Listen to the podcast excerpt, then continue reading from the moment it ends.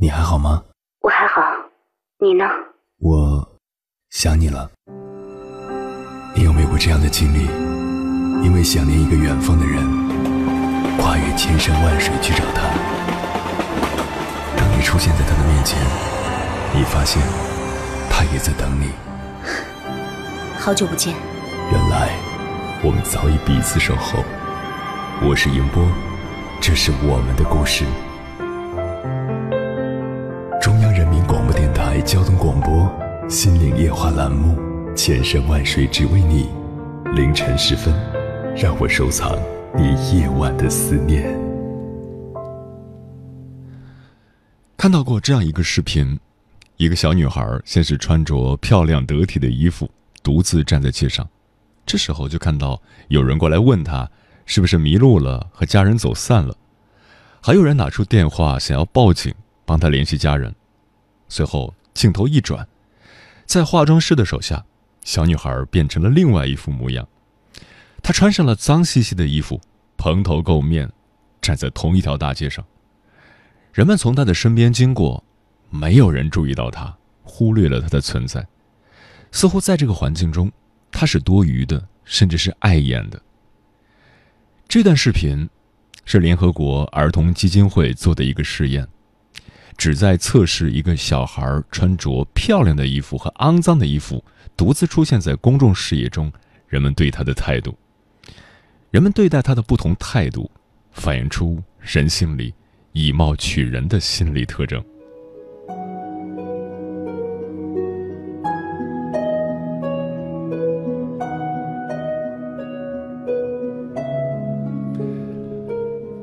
凌晨时分。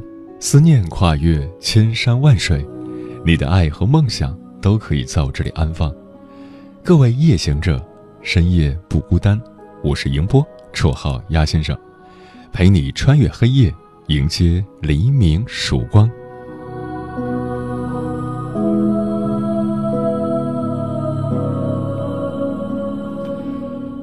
今晚跟朋友们聊的话题是：我们究竟该不该以貌取人？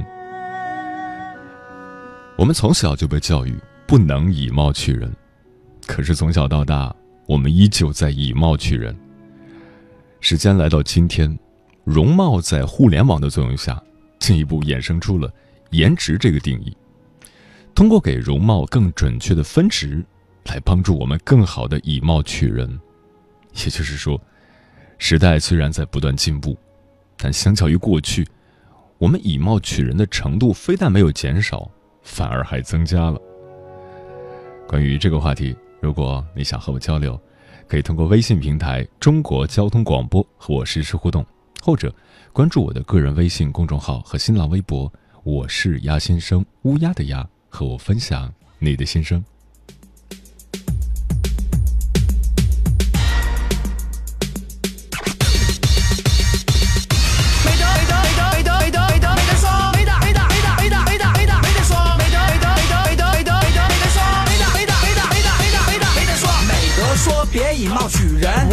soir.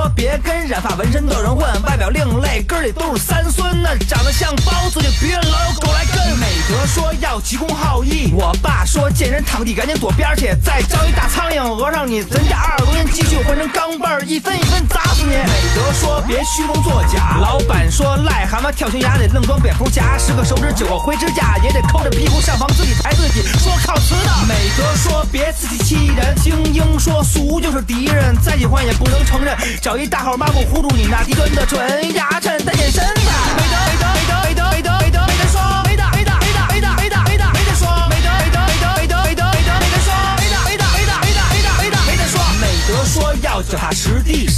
说没有关系找关系，有了关系没关系。年少不捧屁，老大开大力，想成事儿赶紧抓人脚着干去。美德说要返璞归真。朋友说你瞧你满脸肉沫，出门怎么混？动刀必须狠，自行车做的脸型的标准，皮儿嫩劲儿坤，弯直都能抡。美德说要视钱如屎，社会说必须得甘愿当手指。真的，你要是没 money，就给我边儿去，别耽误我磕头，做不让上。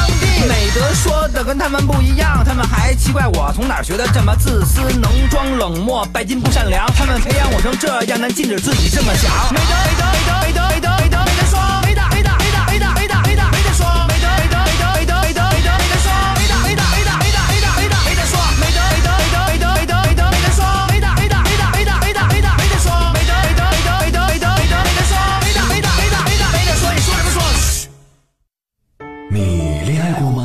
结婚算吗？俺都有孙子了。呃，一直都单身啊。爱过。你有梦想吗？我希望多拉点生意，给孩子攒点钱。年轻的时候想当个舞蹈家。当然有啊，不过 我只想给自己打工。我一直想开个花店。你走过千山万水吗？跑了二十多年车，哪儿没去过呀？我也是个旅游达人，山山水水都看过。还没走过，不过呢，我想以后是不是能够环游世界？追星算吗？从一个城市跑到另一个城市。那你呢？我爱过，有梦想，此刻依然在路上，跨越千山万水，奔赴与你在深夜的心灵之约。中央人民广播电台交通广播《心灵夜话》栏目，千山万水只为你，我是迎波，让我收藏你夜晚的思念。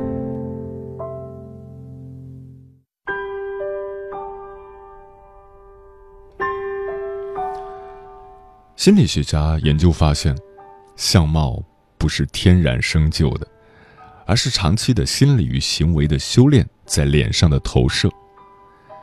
所谓“相由心生”，一个人的情绪、个性、神态，会在你的面部肌肉上留下痕迹，经年累月就变成了你的面孔。年龄越大，呈现在你脸上的内涵也就越明显。因此，越是对自己要求高的人，就越注重对自己颜值和形象的管理。今晚跟朋友们分享的第一篇文章，名字叫。层次越高，就越会以貌取人。作者：秦小满。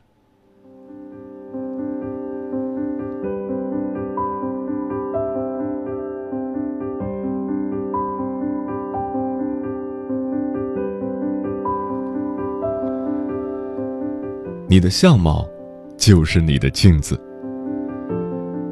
昨天下班回家的地铁上，一号线照例挤满了人。一天的工作下来，每个人脸上都难掩疲倦的神态。我的前面坐着两个人，一个脸上有很多深深浅浅的痘印和色斑，眼皮无神的耷拉着，不时的抿一下有点干裂的嘴唇。他穿着一件松松垮垮的羽绒服，袖子上还有一点水渍，整个人靠在椅背上闭目养神。看起来很疲惫。他的旁边坐着另一个女人，化着淡妆，皮肤白皙紧实，头发干净利落的挽着。他笔直的坐着，身上穿着一件墨绿色的大衣，衬得肤色更亮。胸前还戴着一枚精致的珍珠小胸针，不算十分时髦，却也大方得体。从两个人的相貌对比，就能大致的看出他们的生活状态、气质和精神面貌的差别。微博上有个段子：性格写在唇边，幸福露在眼角，理性感性寄于声线，真诚虚伪映在瞳仁。站姿看出才华气度，步态可见。自我认知，表情里有近来心境，眉宇间是过往岁月。衣着显审美，发型表个性，职业看手，修养看脚，穷会从全身散发出来。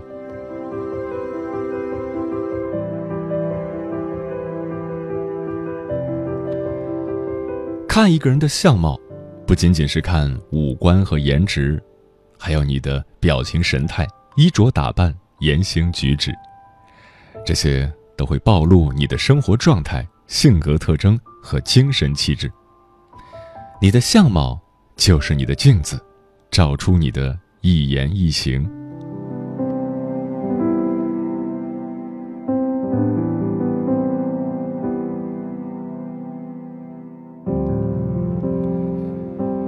只有浅薄的人，才不会以貌取人。美国著名形象设计师莫莉曾对一百家大型企业的总裁进行访问，结果显示，百分之九十七的总裁认为，展示出自己形象魅力的人，会获得更多的升迁机会。百分之九十五的总裁相信，不合适的穿着会使面试者更容易遭到淘汰。百分之九十三的总裁表示，绝不会用不懂穿着的人做自己的助手。心理学上有一个首因效应，当人们第一次与某人或某物相接触时，会留下深刻印象。第一印象，最先输入的那些信息，作用最强，持续的时间也很长，比以后得到的信息。对事物整个印象产生的作用更强，而第一印象，百分之五十以上是由你的相貌造成的。美国总统林肯的朋友向他推荐了一个才识过人的阁员，林肯只见了一面就很快拒绝了。朋友问他原因，他说：“这人长得太丑，我不喜欢他的长相。”朋友惊呼。怎么能以貌取人？难道一个人长得不好看也是他的错吗？林肯说过：“一个人过了四十岁，就应该要为自己的面孔负责。”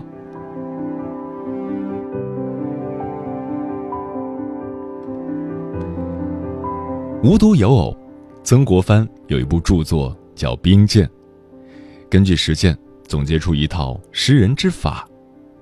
通过看一个人的相貌和身体语言来判断对方的性格品行。他总结了一段口诀：邪正看眼鼻，真假看嘴唇，功名看气概，富贵看精神，主义看指爪，风波看脚筋。若要看条理，全在言语中。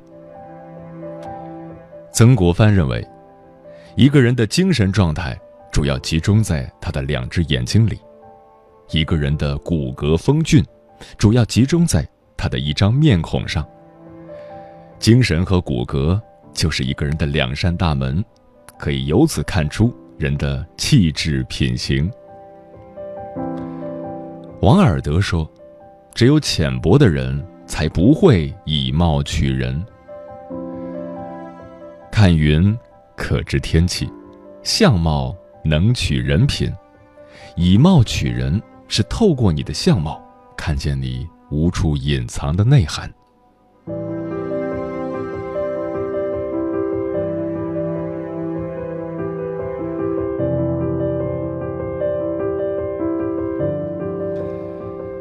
气质出众的人，越注重形象管理。很多年前。当医美的概念还没有这么普及的时候，整容是一个骂人的词，大家都觉得你丑，你才需要整容。但医美机构在对客户进行分类管理时，发现了一个有趣的现象：医美真正的核心客户，其实是那些经济实力雄厚、了解自己的容貌特征、有明确的长期保养计划的人。他们的颜值、形象和气质。比一般人都要出众，对自身相貌的要求也高于常人。陆姐今年四十多岁了，是毕业于北大的高材生，一家公司的总裁，两个孩子的妈妈。她有一张童颜脸，巴掌大小的小脸，皮肤白皙紧致，看不到一点松弛下垂的迹象。看她的脸，你会猜测她最多不过三十岁出头。她身材娇小，腰身盈盈一握，穿上显身材的连衣裙，完全像少女一样身姿挺拔。她还有一口娃娃音，像志玲姐姐一样，说话声音温柔甜糯，从来不对人大声呼叫，即使生气也能保持好的仪态。在大家眼里，陆姐是女神一样的存在。但陆姐一语道破其中的原因，她的好相貌是长期保养、锻炼和禅修的结果。从三十多岁开始，陆姐就开始做长期抗衰保养计划，而且陆姐非常自律，每天有一小时雷打不动的跑步时间，每周至少做两次瑜伽健身，虽然他身形看起来瘦弱，却已经跑过很多次马拉松。此外，陆姐常年坚持禅修，是素食主义的推广人，每年定期闭关禅修半个月。越是对自己要求高的人，越注重对自己颜值和形象的管理。你的相貌，就是你的自律，是你对自己的管理和规划。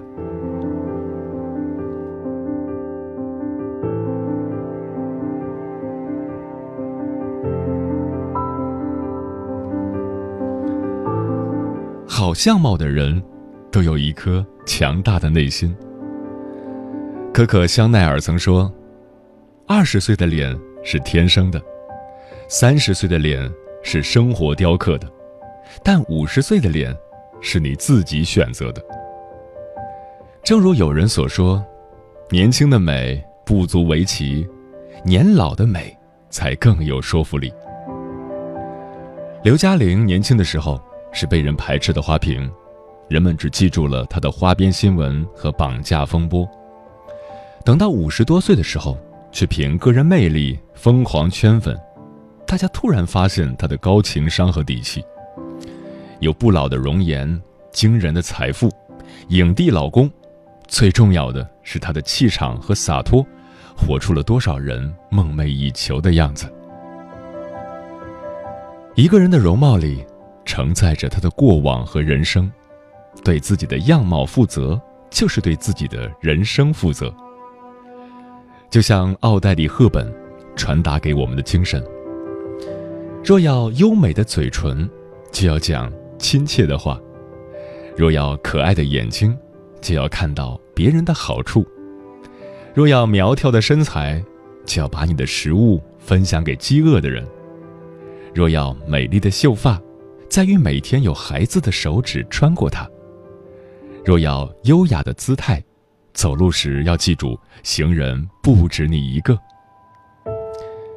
愿每一个人都能努力奋斗，用你的自律、坚持、善良和自我提升，慢慢雕琢出自己满意的相貌。有一种思念叫望穿秋水，有一种记忆叫刻骨铭心，有一种遥远叫天涯海角，有一种路程。叫万水千山，千山万水只为你，千山万水只为你，正在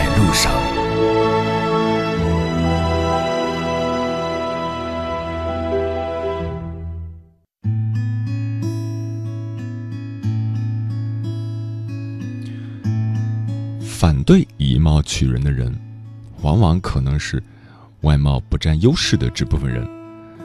外貌不占优势的人又分两种：外貌不好但是才学品质高；外貌不好，才学品质也不好。对于外貌不好但才学品质高的人，人们通过外貌来判断你的才华，这确实不公平。可有时候我们反过来想一想，与其说是你的外貌拖累了你的才华，倒不如说是你的才华并不高，并不出众，轻易的。就被你的外貌盖住了。要知道，这个世界上长得丑但有才的名人数都数不过来。这里是正在陪伴你的千山万水只为你，我是迎波，绰号鸭先生。我要以黑夜为翅膀，带你在电波中自在飞翔。今晚跟朋友们聊的话题是：我们究竟该不该以貌取人？听友 Cherry 说。我们究竟该不该以貌取人？这是个好问题，在这个问题上，挺矛盾的。如果说举个例子，穿衣服，我在乎的不是他的衣服是否华丽，重要的是否整洁干净。我认为，在互不相识的情况下，多数人都是喜欢衣着整洁的人的。互不相识的情况下，最容易以貌取人了。所以，我们给别人的第一印象很重要。第一印象一旦生成，是比较深刻，而且难以改变的。南屿小镇说：“其实貌挺重要的。对于一个人，我们第一眼看上去肯定不能够看到有趣的灵魂，但是能够看到好看的颜值。对于联合国儿童基金会的那个实验来说，去救助那些人们所忽略的小透明更重要。打破人们的思维惯性很难，所以去尽我们所能，改变一些孩子的命运就可以了。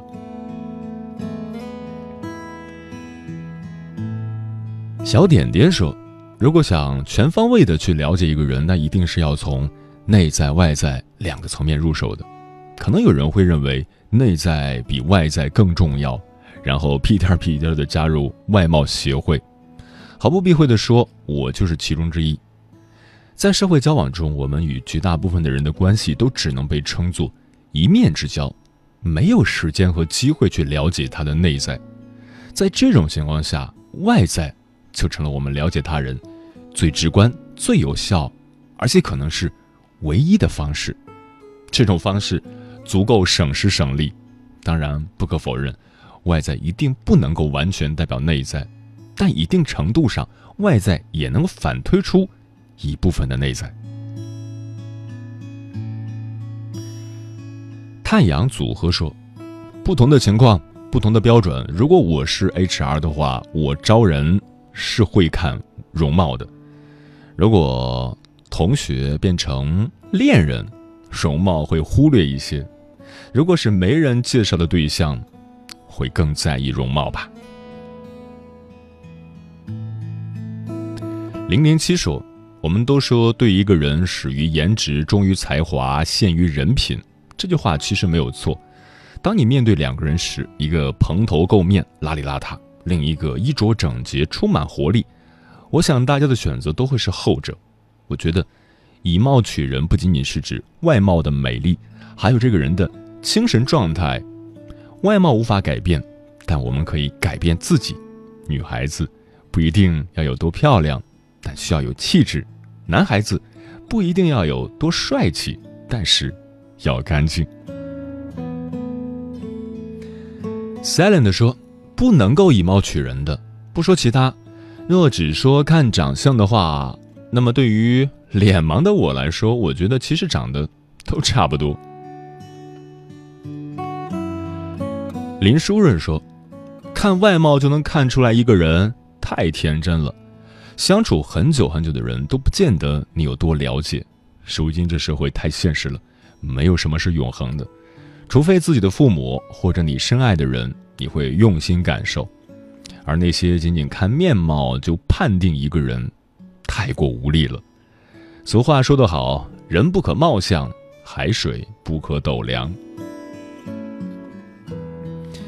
稀有南茶说，其实大多数要看人，第一次遇见还是以外貌为主，毕竟长得好看的能给人赏心悦目的感觉，让你感叹世间竟有人生得如此美丽。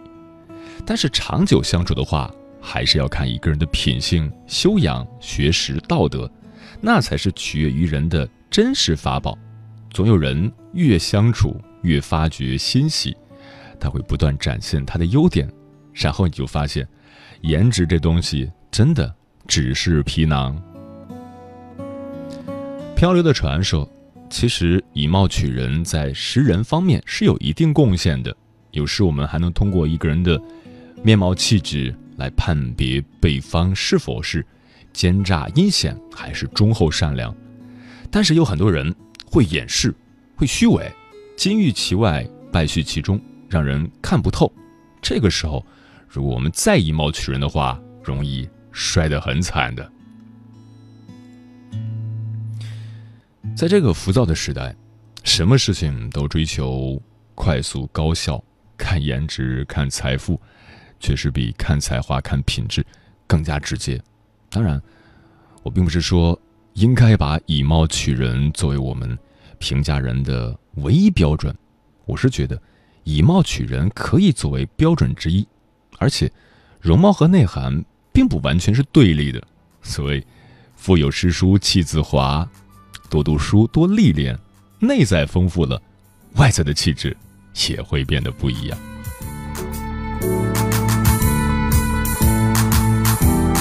不要以貌取人，那会是你的眼光被扣分，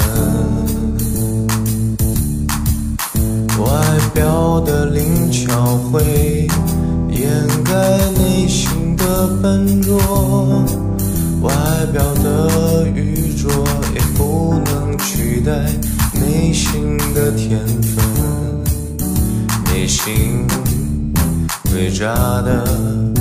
也许外表诚恳；内心很假的，也许外表最真。漂亮的往往是魔鬼，丑陋的却是天使。千万不要以貌取人。